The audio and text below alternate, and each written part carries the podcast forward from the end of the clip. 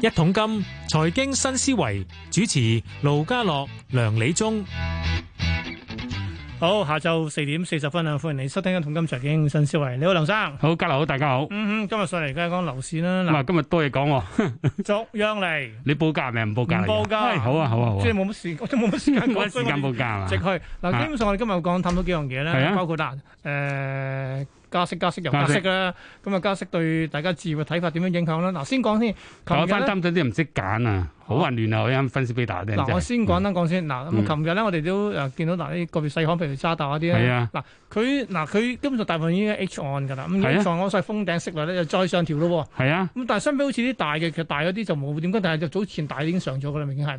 咁所以嗯咧，其實咧嗱，誒、呃我又計條數，點解佢要上調咧？因為原來拆息真係幾高下。係啊，係啊。呢個係咪啊原因？因為既然我俾咁高嘅成本嘅話，我都要即係喺嗰方面，即係唔使輸咁多，抹翻高少少啦。喂，嗱？我諗而家最主要個問題咧，就係其實過往咧低息嗰時咧，大家就不無意想啦，啊個個揀晒 high 博。係咁但係後期咧，而家啲 high 博嘅息高翻，咁咧就理論上咧，如果按正或者慣常啦，唔好講正常，high 博升咧就一段日子派都升噶嘛。但係而家香港咧，就係有個條件就係派好似升得唔夠 hyper 快。嗯咁即係換句説話講咧，就因為如果你以前計 hyper 咧，就咩 hyper 最最平噶啦，譬如誒 hyper 加呃零點幾啫嘛誒加係啊好似一一點三噶啦，已經多咗噶啦而。家已經去一點係啊三就係啦咁，但係個重點係話咧，你 P 減嗰度咧嗯個 P 即係嗰陣時減落個幅度唔夠多咧，咁你於是用 hyper 着數，嗰日有封頂價噶嘛。係。咁 hyper 一路唔升嗰陣時又唔會到封頂咁但係價噶而嘛家。係封頂價推上去嘛而。家個重點係點咧？HIBOR 高到咧就係你加埋嗰一點三之後咧，你嘅封頂價咧就高過嗰個 P 減，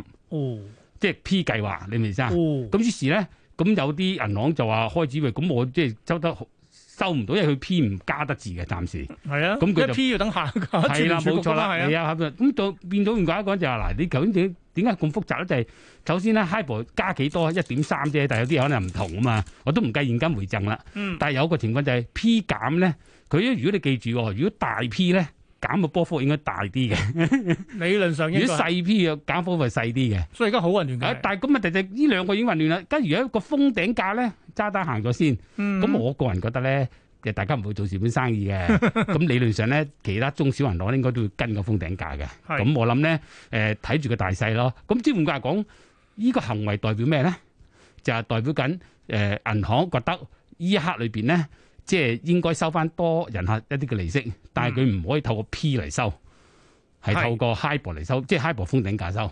嗯嗱，呢啊係第一樣嘢。咁第二個就係其實咧，如果你作為人客咧，你可能看似依刻咧用 P 做好似着數啲喎，誒依刻啊。都都呢呢一呢一刻咯，但係嗯真如果你減咗 P 之後咧，到時 HIBOR 低翻咧，又冇你有份冇做喎，到？咁你要諗埋咗合約嘅條款啦。嗯有啲咧我知以前有啲銀行係可以，唔知有冇啦，可以譬如你俾五百蚊嗯，或者有啲貴啲㗎，因為手續費嚟嘅呢個合理嘅收得嗯，俾一千蚊到啦，或者二千蚊就。可以 swap 翻可落以嚟啊。索翻，即係可以申請索，唔係 被索，因為銀行始終要做嘢噶嘛。嗯咁、我個底咧，誒、一般係咁嘅，睇你好唔好客哦嘅。如果你大把支銀行，你唔俾錢都得啦，你走第二度。嗱，所以咧，依家就大家知道供啦係會加多啦，嗯， 但係加多咗咧喺個封頂價嗰度多。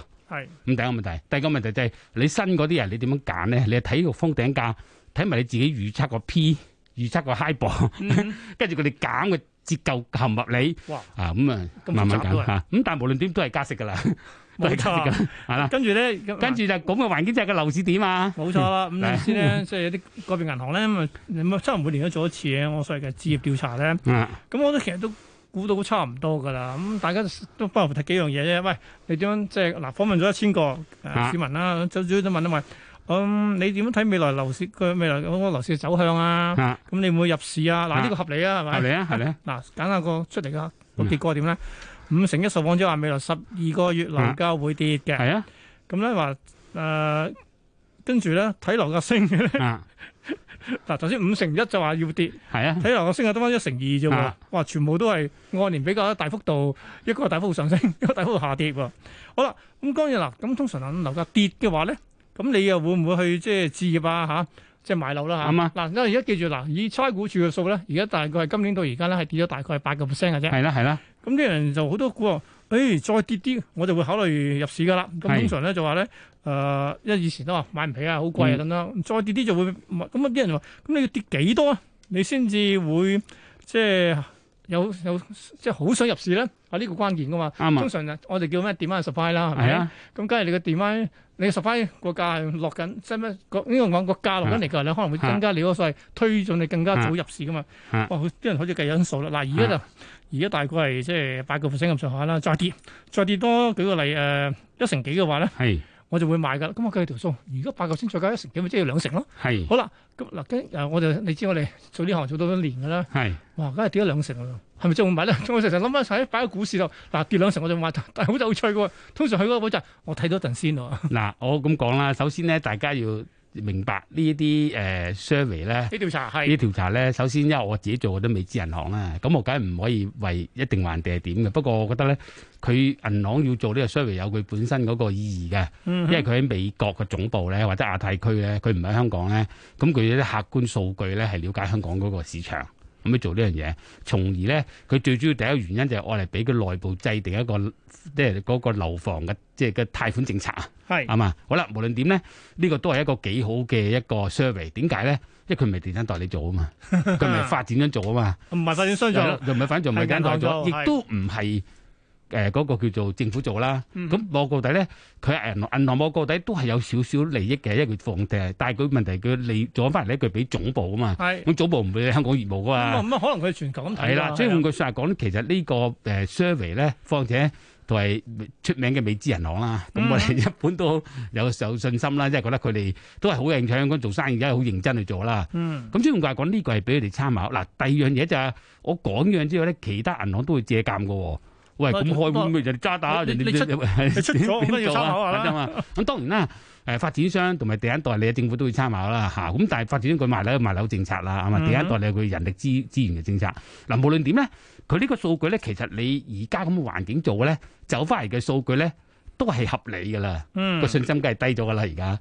但係你問個問題咧，就反而就好得意就話，係咪啲人喺跌市嗰陣時會有興趣入係入市咧？嗯嗱，有一點好緊要啊，佢同嗰個股票有一個本質嘅唔同，係因為點解咧？因為樓咧係有兩個功能嘅。嗱，你逢親睇問題咧，要從基本嘅角度去睇，佢唔係純投資，佢又有實用需要。係你住㗎嘛，有係啦，剛性需咁求當㗎你嘛跌係市嗰時，一個最大危險乜嘢咧？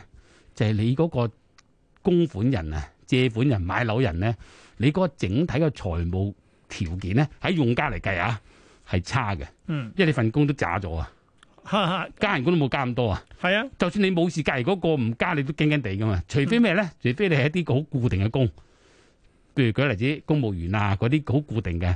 但係如果你又唔係咁固定嗰啲工咧，其實你當下咧個樓市越跌得急咧，你嗰個經濟條件、整個客觀條件唔好咧，你係唔敢入市我即係嘅。佢一環扣一環喎係啦，冇錯。但係相對嚟講咧，如果係嗰啲投資者就唔同喎，因為佢唔受呢個環境啊嘛，同埋佢大把嗯錢，佢、只係將一啲叫做 portfolio shifting，將唔同嗰個投資組合去轉換啊嘛，即啊係咁佢就可以即入係可以啦，股票跳係啦房。地產啦冇錯啦，啊等冇等錯啦。所以你睇下問題，你問着嗰啲人咧，佢背景係乜，但係佢未必會話得好清楚俾你知。咁我估可能下一次咧，佢真係要做嗰陣時咧，希望佢總部叫佢哋支部做嗰陣時提一提，究竟呢個咪一隻投資啊？佢未必講㗎。嗯你用咩問題令到你覺得佢係投資者咧？嗯呢個關鍵。但係有個數據咧，都幾有意思唔係唔嘅嗯係，。但係仲有一點我覺得佢都好有趣。其實好多佢都問咧，佢話：喂，咁你覺得咧？嗱，而家誒呃有啲有辣椒咧，係佢話咁其實即係有問即係問卷調查就，你覺得政府喺咩位咧就會切辣啦嚇？咁大部分都話嗯高位落嚟十五至二十咯。咁啊，我點解大家都用即係十五至二十嚟做一個參考點咧？其實真係，咁我個人覺得咧，其實根本誒咪啊政府從來都冇話冇㗎，其實冇冇話過㗎冇人話設立嘅。嗱，你發覺好多時點咧，有關聯嗰啲人咧就想佢設立嘅。嗯即係舉個例子，譬如你誒、呃、發展商，梗係賣樓嘅係方便好多啦，或者你個業主本身你可能要準備賣樓嗰時，你設立可能好啲，即係好多因素。咁但係個重點就係你普通個人咧，佢就會睇咧就話咧，辣椒過咗咁耐啦已經，而家個樓市好似停滯不前。咁你如果誒個樓市能夠即係有啲嘅影響都好啦咁樣，但係佢哋又唔唔敢話到，因為如果你係去到樓市跌三成咧，我話俾你聽咧，就好多負資產㗎。 係咁佢哋今就今你切唔切辣，佢都唔敢入啦。嗯所以用句曬講咧，一般你一個答案咧就係、誒，咁你十零廿個 percent，係喎，你佢照計照計㗎，其實係啊係佢十零個 percent，我咪即係咪可以咯咁樣。但係問題就係呢啲普通市民嘅意見，你要同政府或者金管局決定設立嗰陣時，佢唔係真係攞你市民個數據咁多個除翻噶嘛，因為佢好多考量噶嘛。係所以我個人覺得咧，其實政府潛置啦，呢啲或多或少，佢咁又唔係對政府有咩壓力嘅，佢即係俾一般人個感覺係係覺得可以設立咁嘅意思嘅啫。嗯但係我諗關鍵就係政府未必會留意呢一樣嘢，但係反而有個數據咧，大家好清楚就係佢推轉咗咧，其實仲有五百幾萬人，唔係五萬五五萬八萬人啊，係就會有機會上樓。而嗰個當中有三成咧，屋企人願意幫佢。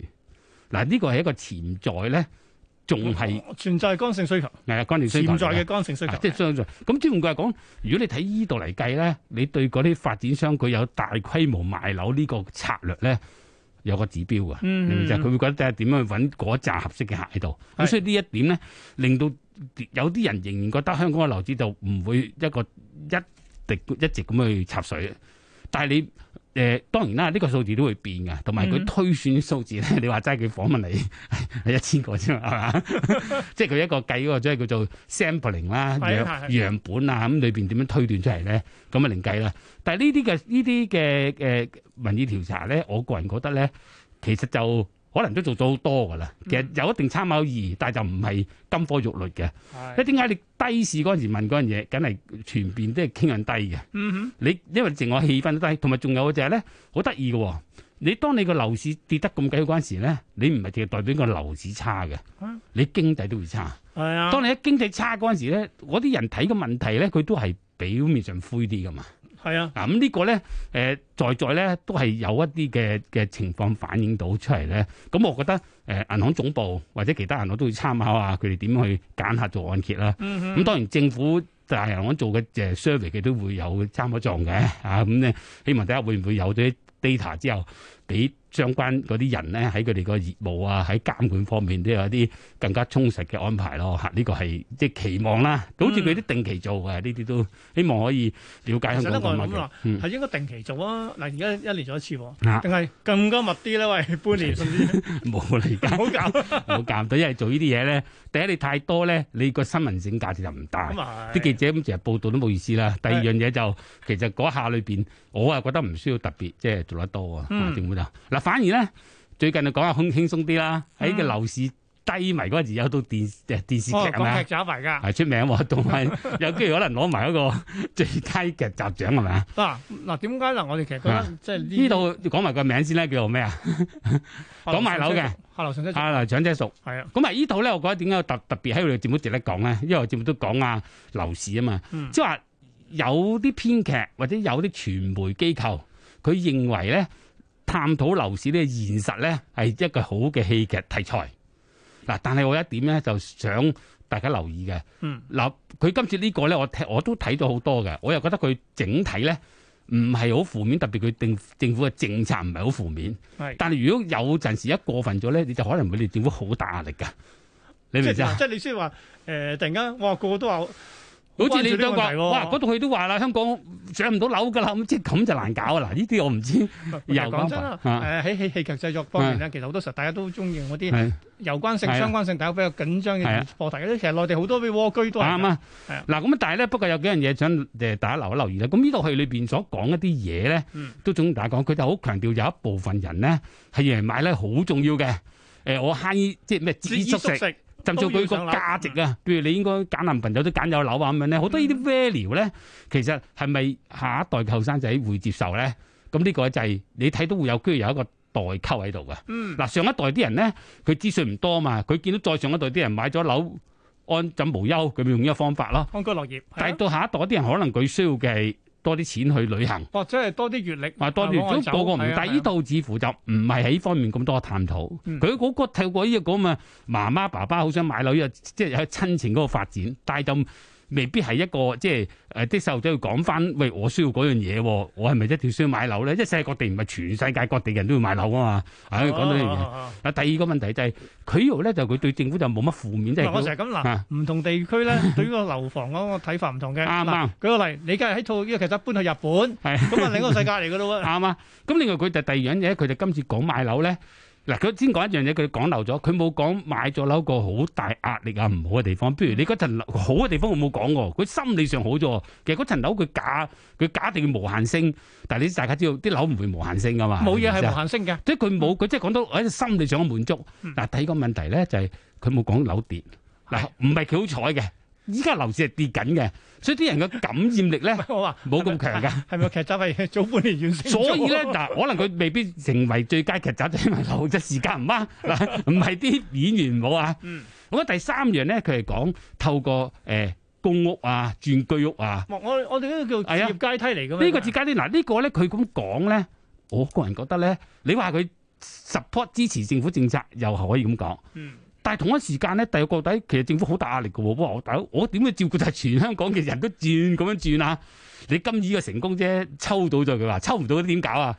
嗱呢啲咧，即係有時咧就要好小心啊！嗯嗱，我出第一次個劇集對政府壓力唔大，如果好多劇都係講呢啲咧，哇！你講到亂晒大咁我龍又去返一嘅。啊樣嘢度講下啦。咁而家咁真係有呢個置業階梯喺度㗎嘛。咁但係個問題就係佢好強調就好似淨係人生就係呢條字階梯啊嘛。因為呢個戲劇元素係啊，追一求係嘅嘅元素啊嘛嚇，咁啊呢係第一個問題啦。咁第二個問題咧，其實佢當中咧，我覺得就有少少係誇張得滯嘅，嗯即係啊譬如你好似特登自己都去出面瞓街啊，搞到即係好多嘢咁咧，去你翻戲劇元素嘅係啦，追戲求劇元素。但係個關鍵就係、有時我覺得咧，誒、唔應該太過將上一代某啲人嘅價值夾硬呃來俾佢哋咯，啊，即係俾多啲。啊誒啊我又咁講啦，即係可能嗱，呢個上一代再上一代嘅嗯個經驗都係，喂，原來咧即係特別中國人喺嗯中國人即係家家家庭觀念裏面覺得，喂，先有咗有咗個竇，咁跟住你先安心立命，要安居樂業㗎嘛。但係咧，因為佢有一度唔係太理想，就係、佢編劇佢依家個劇集出嗰時，佢哋嗯經歷過經歷過負資產咁啊喺香港，係 其實佢應該要講講呢個題目嘅，要嗯平衡啲嘅。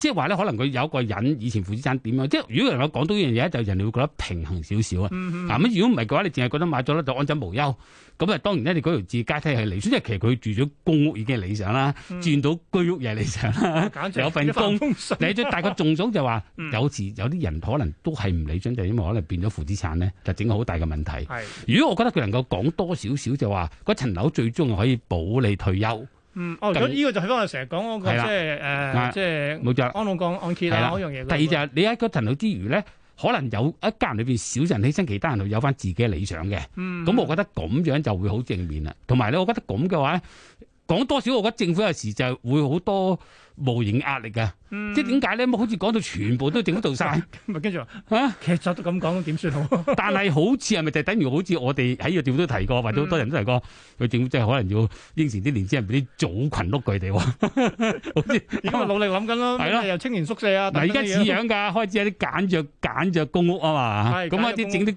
組群碌咁變咗話嗱，唔知會唔會因為呢樣嘢，亦都令到政府諗下，喂，如果呢個都係你未但來我想下一代嘅人需要嘅話，就當時做咧，。公私營房屋嘅比例咧，啊其實咧呢幾即係呢五六年咧已經變緊㗎啦。啊以前六四，而家變到七三，其實某程度上咧，因為市場即係我嗰個所謂嘅即係置業需求係幾真係幾大，唔係我驚係即係上屋嘅需求啦嗯，上樓需求係好大，咁所以撥多咗資源落去㗎嘛。啱啱，不過呢度咧好得意嘅，你發現呢度係一度好似佢係諷刺劇啦。嗯哼佢矛頭就冇指向政府嘅。我記得以前我哋嘅年代咧，嗯我記得以前有班人咧叫校血戲劇社啊，係甚至有啲人做咗高官嘅。以前有嘅高官都係戲劇社，嗰啲佢哋講真呢啲舉住萬提醒咧，係講上唔到樓啊，希望即係講到政府都唔係做得好好嘅，你明唔明啊？咁、嗯但係今次呢個佢就唔係講政府問題，係講人自己點嘅努力。一方面我覺得呢個值得加加許嘅，強調自己嘅努力。嗯但係另一方面咧，就話佢嗰個整個現實咧，可能佢睇得簡單一啲，冇將個問題去擴大啲。不過始終佢唔係教育啦，佢即係講個戲劇元素啫嘛。但係不過啲人好似普遍都幾開心啊，唔大家係都最緊要睇個收視率上，就即係 係已經得咗㗎啦。得咗㗎啦，轉成功㗎啦，轉成功啊！咁亦都希望咁樣透過今次之後咧，大家就對住屋呢個問題咧，喺一家庭之中兩代多啲傾談，嗯哼年青人講出佢嘅心願，父母亦都不妨咧講多啲咁買樓可以保值呢個概念，咁啊咁就喺度傾㗎咯喎。係即咯，係早啲慳錢並咯，唔係話喂嗯我我我我交按層樓，要幫你置業，你要問一問佢肯唔肯啱喎啊啱啊，呢因個為係呢個真嘅，唔係講笑。係啊，因為而家去到依家裏邊，可能父母都自己經濟條件比以前冇咁好啊嘛。可能佢兩年前應承你，兩年之後佢份工都冇咗啦，佢又點交 換咧？咁做仔女嘅都要體諒噶嘛，唉我啱唔啱成先？日覺得即係啊無論任何問題咧，即係涉及去自嗱，到戲結果都體諒大家嘅，所以我哋希望現實咧多啲人都體諒咧，都係我哋呢個節目希望帶出個信息啦，係係咪？我分析完之後，大家明白，用心去我做，就係揀覺得到阿最好梁嘅生你 plan。可以轉行做編審啦，真係。我做我考過編嘅，知唔知啊？係嘛？最早份工，不過我後來冇 做啫。 O K，好，好啦今日唔該晒梁理中上咧，講咗好多嘢啦，由呢個置業嘅意向調查啊，去到呢個個別銀行家，我識講埋劇集，哇，係咯， 幾多嘢講。好啦，下個星期或者再教，係啦呢度時間再揾上上傾偈嘅，拜拜。拜拜。